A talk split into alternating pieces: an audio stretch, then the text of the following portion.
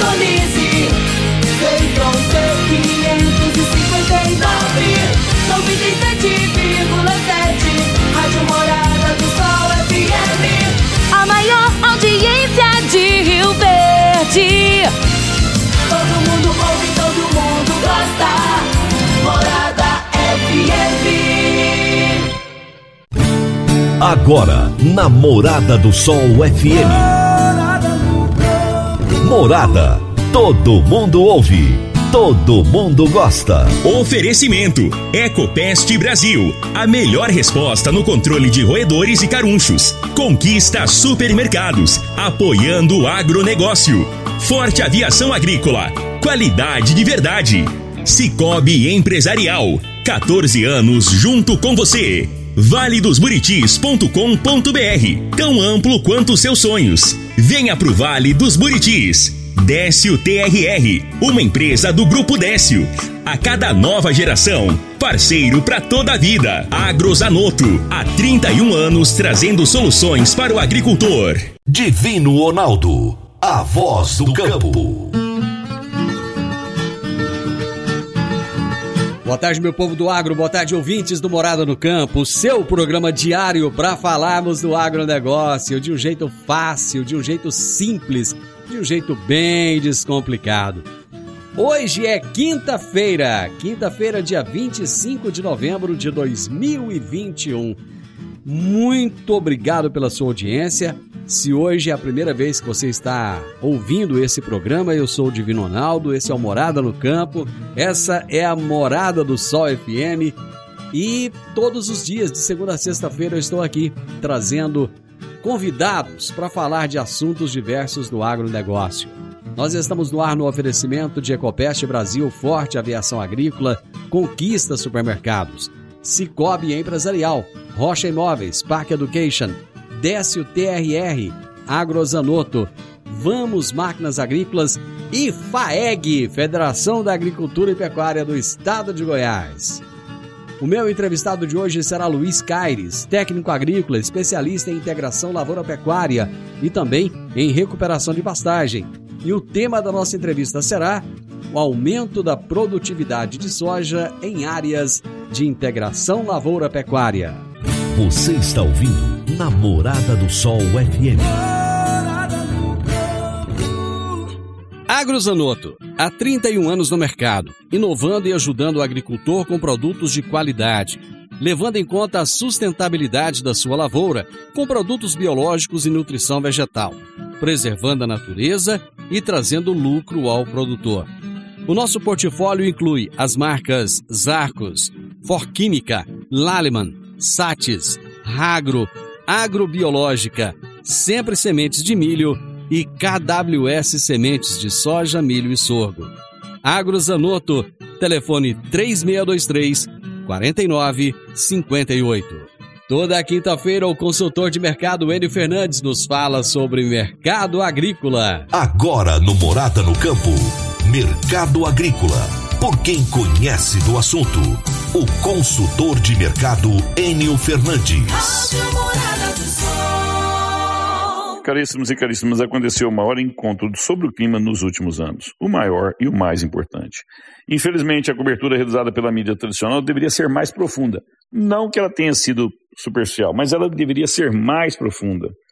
Pois assim, entenderíamos quais as verdadeiras estratégias e interesses de cada país. Em verdade, países não têm crenças, não têm objetivos altruístas. Países têm interesses. Cada um legitimamente defende o melhor para o seu desenvolvimento. Na COP26, 26ª Conferência do Clima da ONU, Organização das Nações Unidas, realizada em Glasgow, o Brasil teve uma ótima participação. Apresentou e reafirmou planos ousados de preservação ambiental. Longe da excelência, longe da perfeição, mas planos ousados, principalmente se comparados a planos de outros países. Estados Unidos também se posicionou bem, mas a frágil liderança de Biden traz dificuldades de implementação dessas propostas, principalmente no mercado americano. Do lado da decepção, estamos com China e Índia, estas sim, as quais articularam e lideraram uma estratégia com que fez com que a COP26 trouxesse resultados extremamente decepcionantes. Os resultados apresentados foram pífios na COP26. Criou-se um excelente discurso, uma excelente expectativa, muitas projeções, mas ficaram somente nos discursos. No final do dia, na hora que for colocar em prática o que foi falado, a decepção foi enorme. A participação de China e Índia foram cruciais para minimizar os efeitos da COP26. A participação da França resume que foi a, a COP26, serve como um resumo bem claro da COP26. A França é um país que tem discursos robustos, críticas duras às outras nações, sugestões importantes para outras nações, mas quando se fala em ações em seu próprio território e ações em seu próprio país, essas sempre são minimizadas. Novas promessas, novos discursos vão se repetir. Novas projeções farão acontecer muita discussão sobre o clima. Mas no fim do dia, na COP27, continuaremos olhando os interesses de curto prazo, esquecendo os de longo prazo. Enio Fernandes, Terra Agronegócios. Obrigado. Grande abraço, Enio. Boa semana e até a próxima quinta. Toda quinta-feira também eu tenho aqui José Luiz Tejon, trazendo as pílulas do agronegócio. Olá, pessoal. A Confederação da Agricultura e Pecuária do Brasil, CNA, diz e assegura que sustentabilidade e agricultura familiar são sustentáveis no Brasil. O diretor técnico da CNA, Bruno Luque, reafirmou que nos últimos 40 anos o Brasil aumentou a produção de grãos em mais de 400%, ao, ao passo que a área plantada cresceu em torno de 85%. Portanto, o Brasil é agrossustentável. Usamos apenas 7,8% do território. E, cada vez mais, os agricultores brasileiros, as produtoras brasileiras com tecnologia que vão aumentando a produtividade, cuidando do solo. Até a próxima. Valeu, Tejão. Até a próxima semana. Meu amigo, minha amiga, tem coisa melhor do que você levar para casa produtos fresquinhos e de qualidade? O Conquista Supermercados apoia o agro e oferece aos seus clientes produtos selecionados direto do campo, como carnes, hortifrutis e uma seção completa de queijos e vinhos para deixar a sua mesa ainda mais bonita e saudável. Conquista Supermercados. O agro também é o nosso negócio. Eu vou pro intervalo. Já já nós estamos de volta. Divino Ronaldo, a voz do campo. Divino Ronaldo, a voz do campo. No Décio TRR você conta com a parceria perfeita para alavancar o seu negócio. Temos de pronta entrega e levamos até você diesel de qualidade e procedência com agilidade e rapidez. Atendemos fazendas, indústrias, frotas e grupos geradores em toda a região. Conte com a gente, Décio TRR, uma empresa do grupo Décio.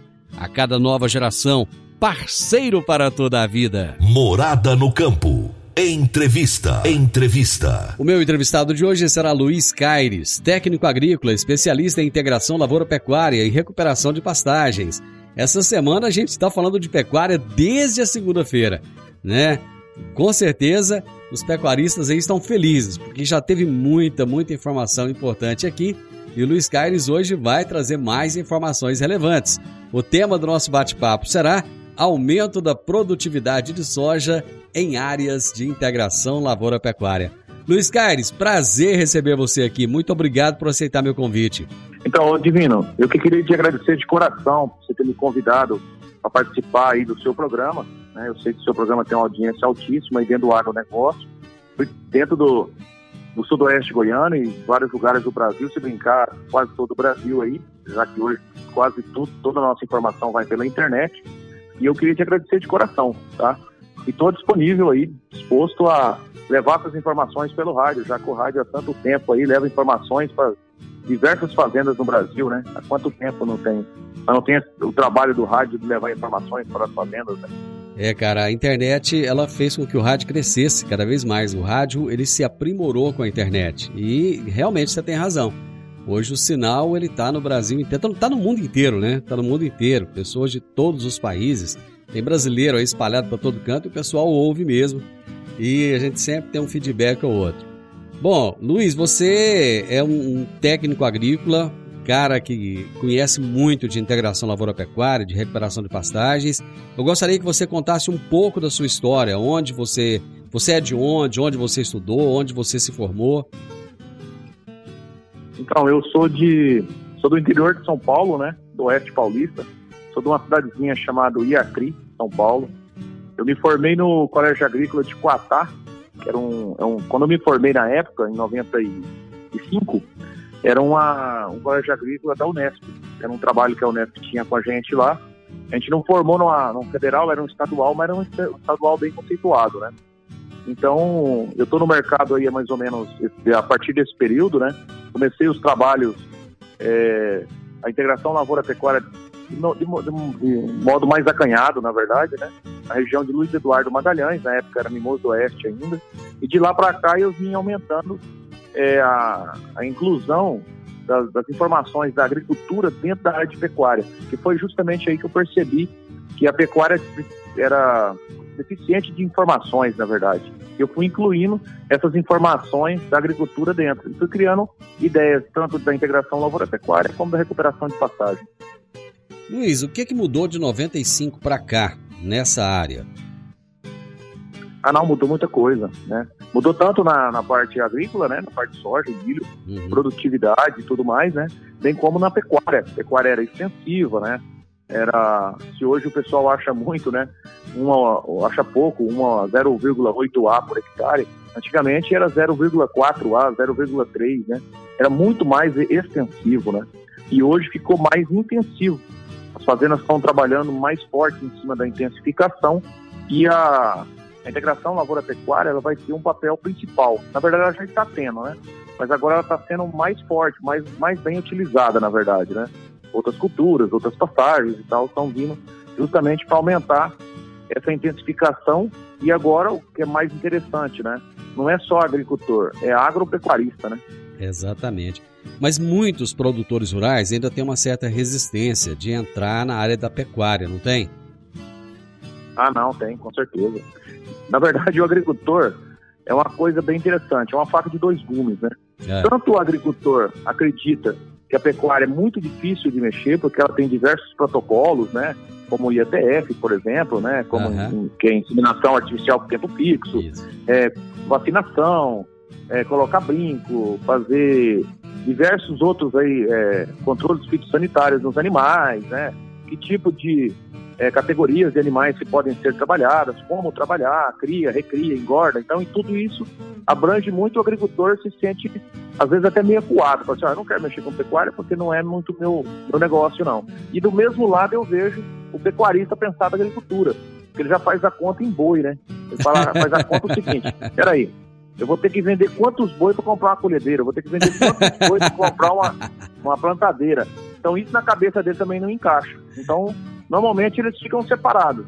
Mas o que está acontecendo muito hoje no mercado é que está unindo. Né? Aos poucos eles estão se unindo para eu quero comprar um milho melhor, então eu vou ajudar o meu agricultor de uma outra maneira, talvez uma fazenda que ele precisa, uma área que ele precisa arrendar para plantar soja, pode ser uma parceria com o próprio pecuarista. Então a gente está vendo muito essa, essa, essas parcerias acontecendo com mais facilidade. E, no, no passado não ocorria de maneira alguma. Como é que vocês têm conseguido, vocês técnicos, vocês que trabalham diretamente nessa área, como é que vocês têm conseguido quebrar esse paradigma na cabeça tanto do produtor quanto do pecuarista? É, não é fácil.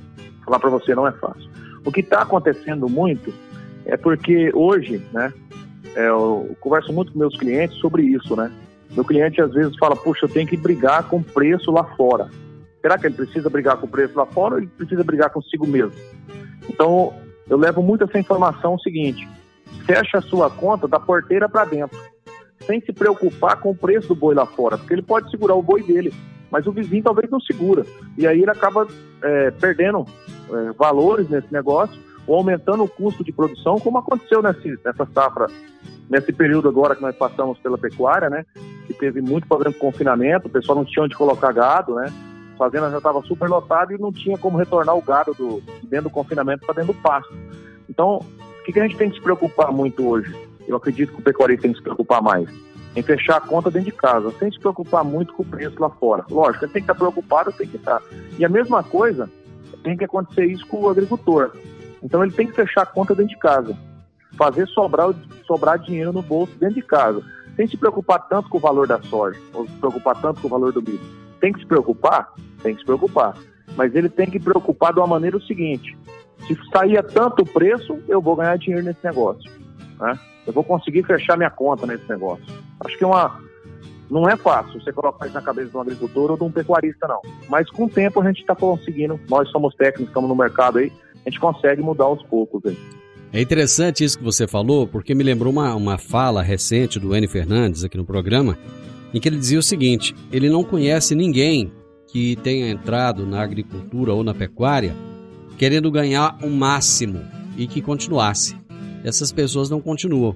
Continuam aqueles que fazem média, aqueles que sabem o que, que eles vão gastar, quanto que eles precisam de ganhar e trabalham fazendo média. Aquele que só pensa na máxima, ele tende a sair do negócio.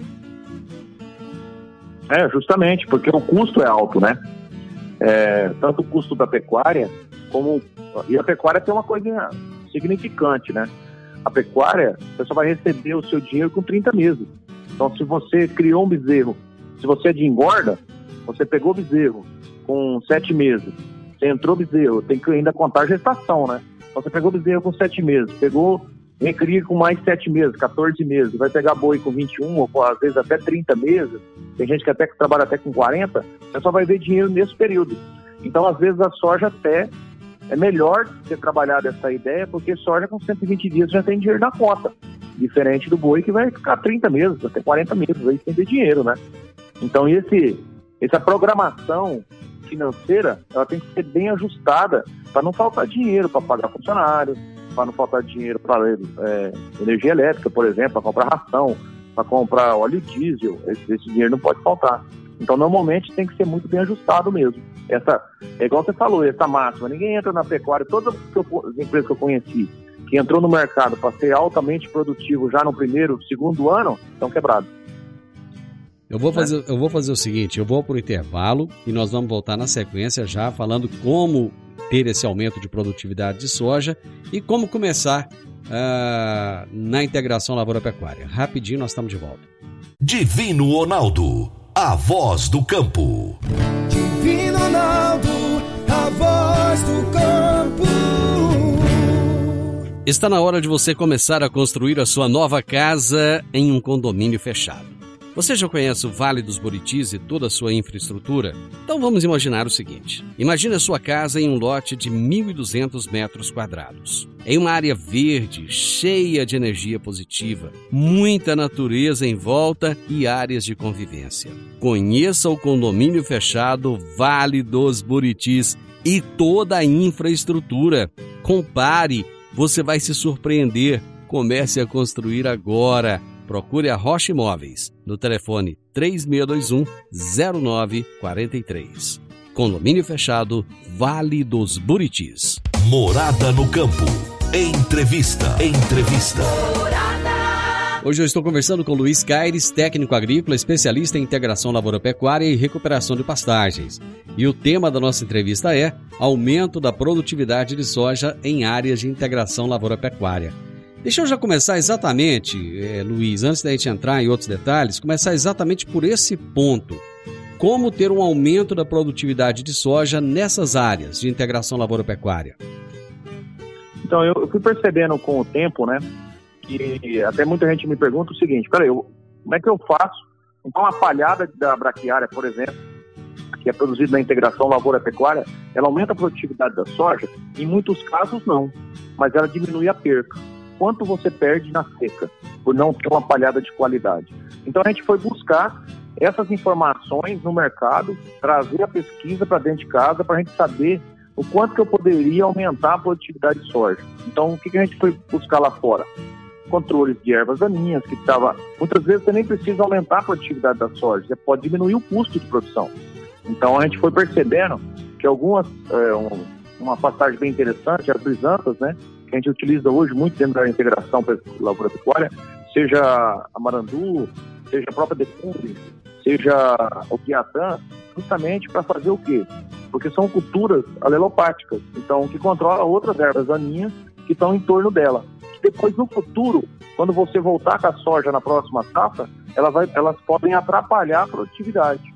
Então, além de você é, tirar essas ervas daninhas do sistema, né, como o caso, por exemplo, do amargoso, da erva quente, da erva de touro, é, corda de viola, é, trapoeraba, essas é, ficam preto resistente, né? Então essas culturas hoje elas não existem mais nas áreas de integração lavoura-pecuária, justamente por causa da, da utilização das brisantas. Então o que, que se dá o aumento de produtividade de soja que a gente percebe hoje? Tem também a matéria orgânica, né? Aumenta muito a matéria orgânica, né? É significativo. Eu tenho áreas hoje, tenho clientes hoje que tem 5% de matéria orgânica. Provavelmente que 80% da, das fazendas que vão estar disputando provavelmente não tem 5% de matéria orgânica, se não fizer integração lavoura-pecuária. Mas hoje tem, é, por exemplo, uma coisa interessante que o mercado está fazendo muito, né? Ah, os agricultores estão fazendo, os agricultores que estão trabalhando com brisantas, por exemplo, estão utilizando um equipamento chamado Katrina para simular o pastejo do gado. Por quê? Quando o gado pasteja, quando você, quando o gado morde uma folha daquela lá de, sor, de, de britânica, por exemplo, aquela raiz para o crescimento. Quando ela emite uma folha nova, aquela raiz volta a crescer novamente, aumentando a quantidade de matéria orgânica. Matéria orgânica não é o que você vê sobre o solo, é o que você vê abaixo da linha do solo. Então, quanto mais raiz a sua braquiária produz, mais aumenta a matéria orgânica, mais aumenta a solubilidade de, de nutrientes, né? Também, é, como é que fala? vai buscar nutrientes, as raízes da braquiária que são muito profundas, né? Uhum. Elas vão buscar nutrientes lá embaixo, na faz a reciclagem e traz tudo de volta para a área foliar. Dessecou, está tudo disponível para soja. Pois é, é, bom, nós já até adiantamos um pouco, mas não tem problema não, depois eu volto lá no início não, não, onde eu queria. Vai ter muita coisa para conversar ainda. é, só, só me explica melhor como é que é esse controle da erva daninha das brisantas. É, então, quando a gente começou com rosilienses, né, no começo era integração, ela chamava-se Sistema que quer dizer produção de palhada utilizando a braquiária rosiliense. Só que a braquiária rosiliense, ela não é uma cultura alelopática. Que é uma cultura alelopática? Os brisantas são alelopáticos. Ele tem um composto é, orgânico alelopático que regula o crescimento de outras plantas em torno de si. Então, por exemplo, a brisanta, as brisantas todas fazem isso. Ela é uma, ela é uma, planta, uma... Ela é uma planta dominante, digamos assim?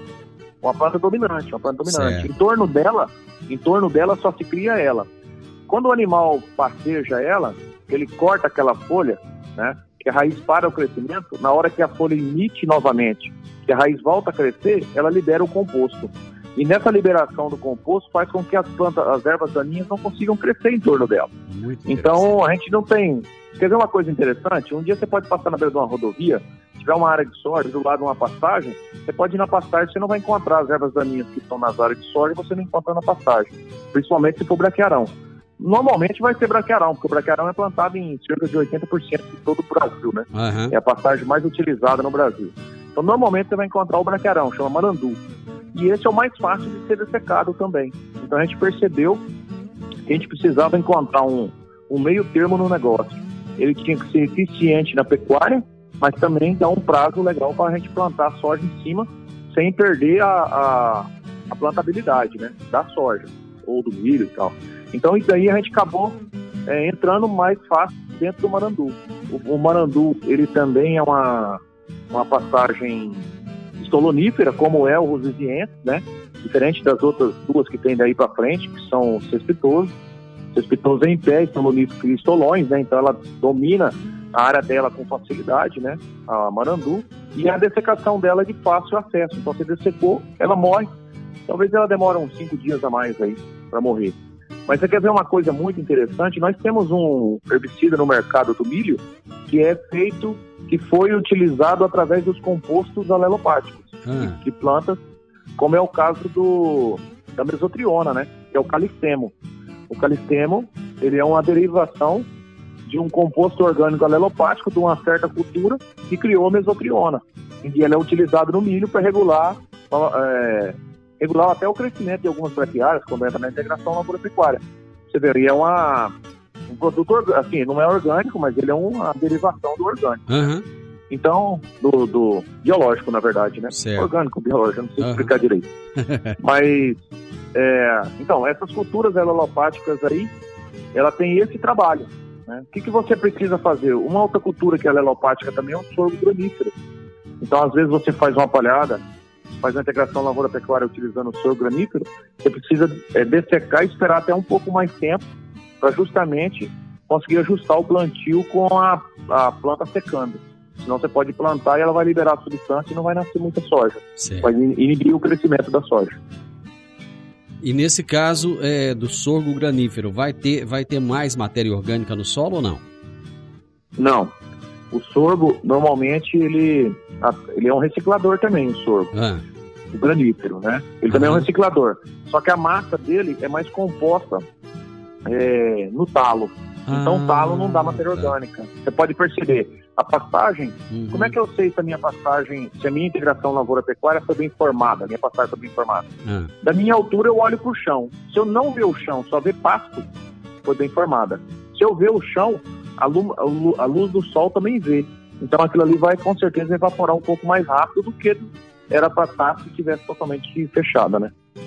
Essa, essa palhada, ela vai controlar um pouco mais a umidade na época dos veranicos, não vai? Vai, vai sim. Eu tenho ela plantada em alguns lugares, por exemplo, na região do Vale do Araguaia, no Goiás, regiões aí que normalmente em setembro o pessoal tira foto aí de termômetros aí dentro de carro e tal, que chega a 44 até 46 graus. É, eu tenho algumas fotos também. A gente utilizou o Marandu, é uma área que era plantio convencional, né? Plantio gradeado, e uma outra área que era plantio, é, plantio direto. Nessas áreas, por exemplo, você tem uma ideia, era 14 graus de diferença. Então, na área que tinha, que foi gradeado, que era o plantio convencional, estava marcando 46 gra graus no, no termômetro de solo que eu estava utilizando. Certo. E na área onde a gente fez a palhada de Marandu, que é a palhada do braquiarão, né, na área de, de integração lavoura-pecuária de milho, né, pós-soja, a gente percebeu que ele estava com, com 32 graus. Então, dava 14 graus de diferença na sensação térmica. Que isso? Imagina. É, é muito alto esse negócio, né? Ou seja, Então, você consegue haverá, vai, vai ter uma evaporação menor, né? Nesse caso. Isso, isso aí. Porque a transpiração a planta vai ter de qualquer Aham, maneira, né? Sim. Agora, a, a evaporação vai ser menor. Então, na soma, a evapotranspiração acaba se tornando bem menor em relação à área que fica descoberta. Muito bom. Eu vou para mais um intervalo. Nós já voltamos. Divino Ronaldo, a voz do campo. Divino Ronaldo, a voz do campo. Dicas para você aplicar bem o seu dinheiro. O Cicobi Empresarial oferece as modalidades de aplicação em RDC, Recibo de Depósito Cooperativo, LCA, Letra de Crédito do Agronegócio, LCI, Letra de Crédito Imobiliário e também a poupança. Ajude o seu dinheiro a crescer, aplicando no Cicobi Empresarial. Prezados cooperados, agradecemos por mais esse semestre juntos, compartilhando novas experiências. A vocês, a nossa gratidão e o nosso muito obrigado. Cicobi Empresarial, no Edifício Le Monde, no Jardim Marconal. Morada no campo. Entrevista. Entrevista. Muito bom, estamos aqui no último bloco do nosso bate-papo. Hoje eu estou conversando com o Luiz Caires. Ele é técnico agrícola, especialista em integração lavoura-pecuária e recuperação de pastagens. E nós estamos falando sobre o aumento da produtividade de soja em áreas de integração lavoura-pecuária. E ele no bloco passado deu uma ênfase nessa, nessa parte aí, né? E eu achei bem, bem interessante a explicação dele. Luiz, eu gostaria de te perguntar o seguinte: que tipo de braquiária plantar e por que plantar esse tipo específico que você vai me falar agora? Então, Divino, uma coisa que a gente faz muito é, no começo a gente tinha dificuldade, que era a rosiziense. E a gente teve que aprender com ele, na verdade, né? Uhum. A gente acabou descobrindo que a rosiziense foi criada para fazer palhada. Ela não foi criada para integração lavoura-pecuária. Por quê? Porque ela não, não tolera é, pisoteio, ela não consegue virar seca produzindo. A integração lavoura-pecuária, ela é única e exclusivamente produção de material verde no período da seca, para tratar de animais. Né? Uhum. Então a gente percebeu que a rosiziense tinha uma dificuldade muito grande.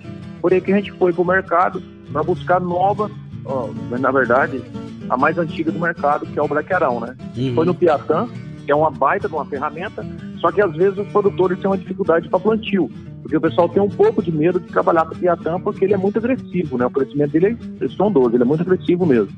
E a gente partiu um pouco para dentro do Marandu.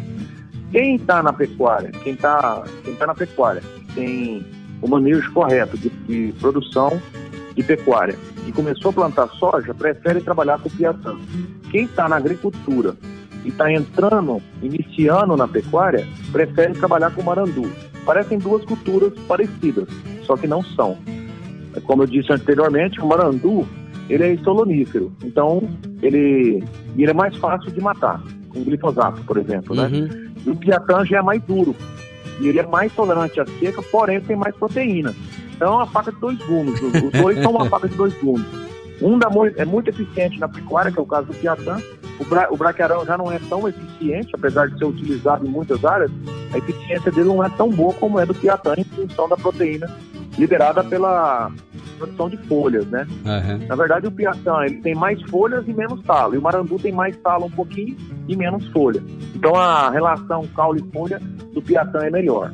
Entendi. Mas na, na discussão dos dois, né, a gente foi percebendo que o uso da pastagem ideal seria aquela que agregasse os dois lados, tanto para a pecuária, como no período da seca, né?